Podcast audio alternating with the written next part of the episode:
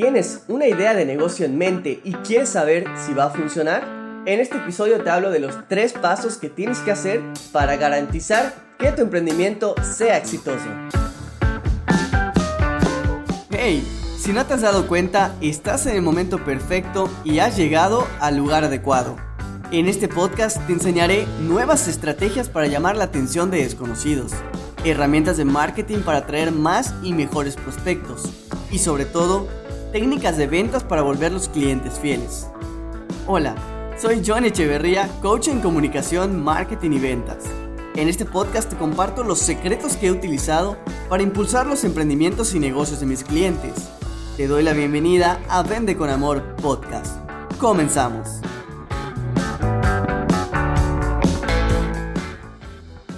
En el episodio anterior, el número 2 de este podcast te hablaba de la terrible cifra que dio a conocer el Instituto del Fracaso en México, que dice que el 75% de los emprendimientos en México no exceden los dos años de vida.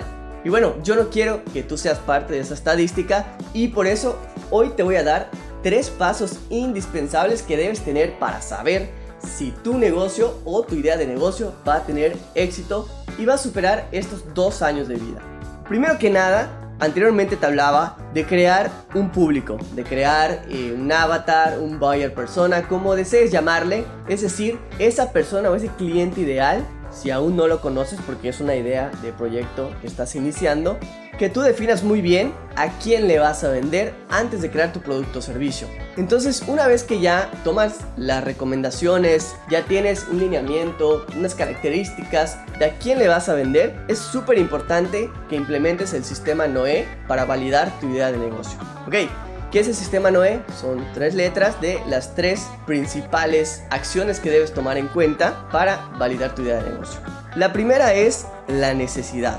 ¿Qué es esto? Que la primera pieza clave del éxito de nuestra idea de negocio es que tú hagas un producto o un servicio necesario. Nuestro cliente ideal debe tener un problema u objetivo real, no el que nosotros imaginemos que tiene. Es decir, que tenga una razón suficiente para pagar por dejar de sufrir o hacer que su felicidad, que su placer aumente. Me ha tocado ver cómo proyectos interesantes reciben grandes inversiones de recursos materiales, humanos, económicos, para que al final fracasen. Entonces, existen diversas formas de hacer una comprobación de lo que creemos para trabajar sobre lo que sí existe y evitar seguir cometiendo estos errores.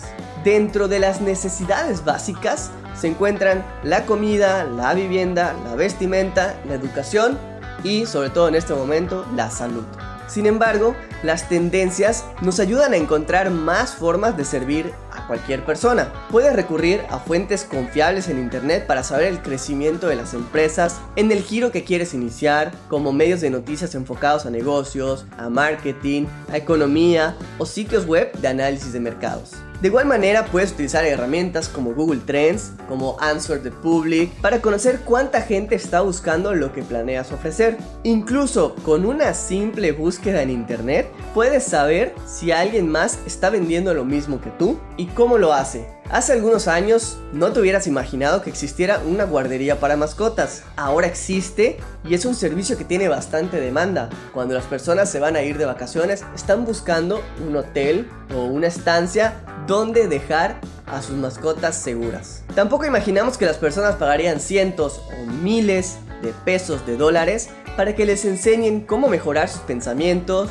sus emociones y acciones para tener una vida más saludable y enfocada. Ahora, el coaching o la asesoría virtual es uno de los productos más rentables en Internet. Y así podría seguir con una enorme lista de negocios que, si alguien nos contara en una reunión de amigos, difícilmente diríamos que es una buena idea. Entonces, la primera pieza clave es identificar que el producto o el servicio que voy a hacer es necesario. El segundo es identificar si es realmente una oportunidad. Una vez que comprobamos que las circunstancias sobre las cuales se basa el servicio o producto que deseas crear son necesarias, debes confirmar que es posible aprovechar los medios para crear el intercambio con la gente, que ese intercambio nosotros lo llamamos vender. Tu muestra debe representar a una gran cantidad de personas interesadas y tener la posibilidad de comprar tu producto o servicio más de una vez. Por ejemplo, si deseas vender un producto físico en cierta ciudad, una de las maneras es hacer una encuesta a una gran cantidad de personas, unas 500, 1000 personas, para tener pues un rango considerable y evaluar si realmente valdrá la pena desarrollar el producto. Para estas herramientas puedes hacerlo a través de tus amigos, de tus gentes cercanas, tus círculos sociales o igual puedes utilizar herramientas en línea como formularios de Google, encuestas de SurveyMonkey, de Typeform. Hay diferentes plataformas que te permiten hacer estas encuestas de manera gratuita, compartirlas a través de un enlace y que las personas puedan responder, ya sea dejando su nombre, sus datos o simplemente hacerlo de manera anónima. Muchas personas podrían decirte que están interesadas en lo que les ofreces, pero al momento de hacer un compromiso, es decir, que les digas, oye, cuesta tanto, ¿me lo pagas? Pues es probable que se echen para atrás, porque en ese momento es donde realmente se ve si tu oferta fue lo suficientemente atractiva para que la tomen. Y una vez que validamos la necesidad, la oportunidad, nos vamos al tercer punto que es la escalabilidad. ¿Qué es esto? Pues anteriormente, igual te recomiendo que vayas a Vende con Amor, ahí tengo un blog. Escribí un artículo donde te explicaba que las ventas y el amor tienen tanto en común. ¿Por qué te hablo sobre el tema de las ventas y el amor? ¿Qué tiene que ver con esto? Pues que en ambos casos, cuando un cliente o una pareja está satisfecha con lo que recibe de ti, siempre va a querer más de lo mismo.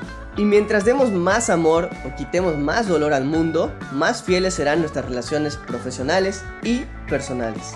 Definitivamente tu cliente va a pedir más y mejores soluciones una vez que haya resuelto el problema inicial.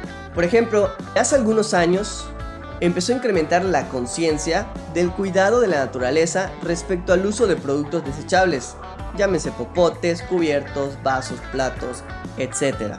Con lo anterior, algunas empresas vieron la oportunidad y hace poco menos de, ¿qué será?, unos dos años, salieron al mercado una gran variedad de vasos térmicos, sin mencionar marcas, porque todavía no me patrocinan.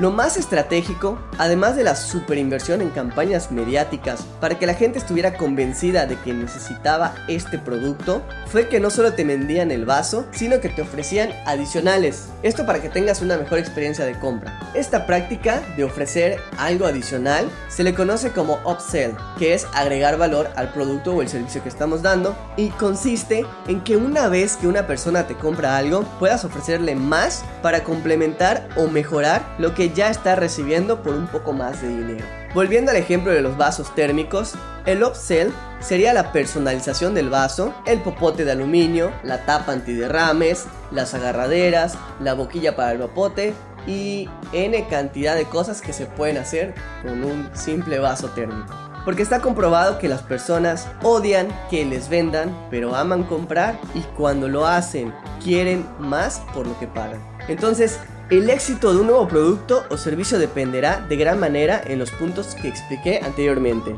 Ahora, una vez que ya escuchaste este podcast, me gustaría saber si me puedes dejar en redes sociales, estoy como Johnny Echeverría o en el blog vendeconamor.com. Quiero saber tus comentarios, quiero saber si te ha servido este podcast y también te agradezco que lo compartas para que más personas tengan esta información y puedan mejorar sus estrategias de negocios, sus estrategias comerciales, llegar a más personas y sobre todo que me puedas apoyar a cumplir esta misión en la cual yo quiero que al menos un millón de personas, de emprendedores o gente que está, que tiene actualmente un negocio pueda conseguir mejores resultados.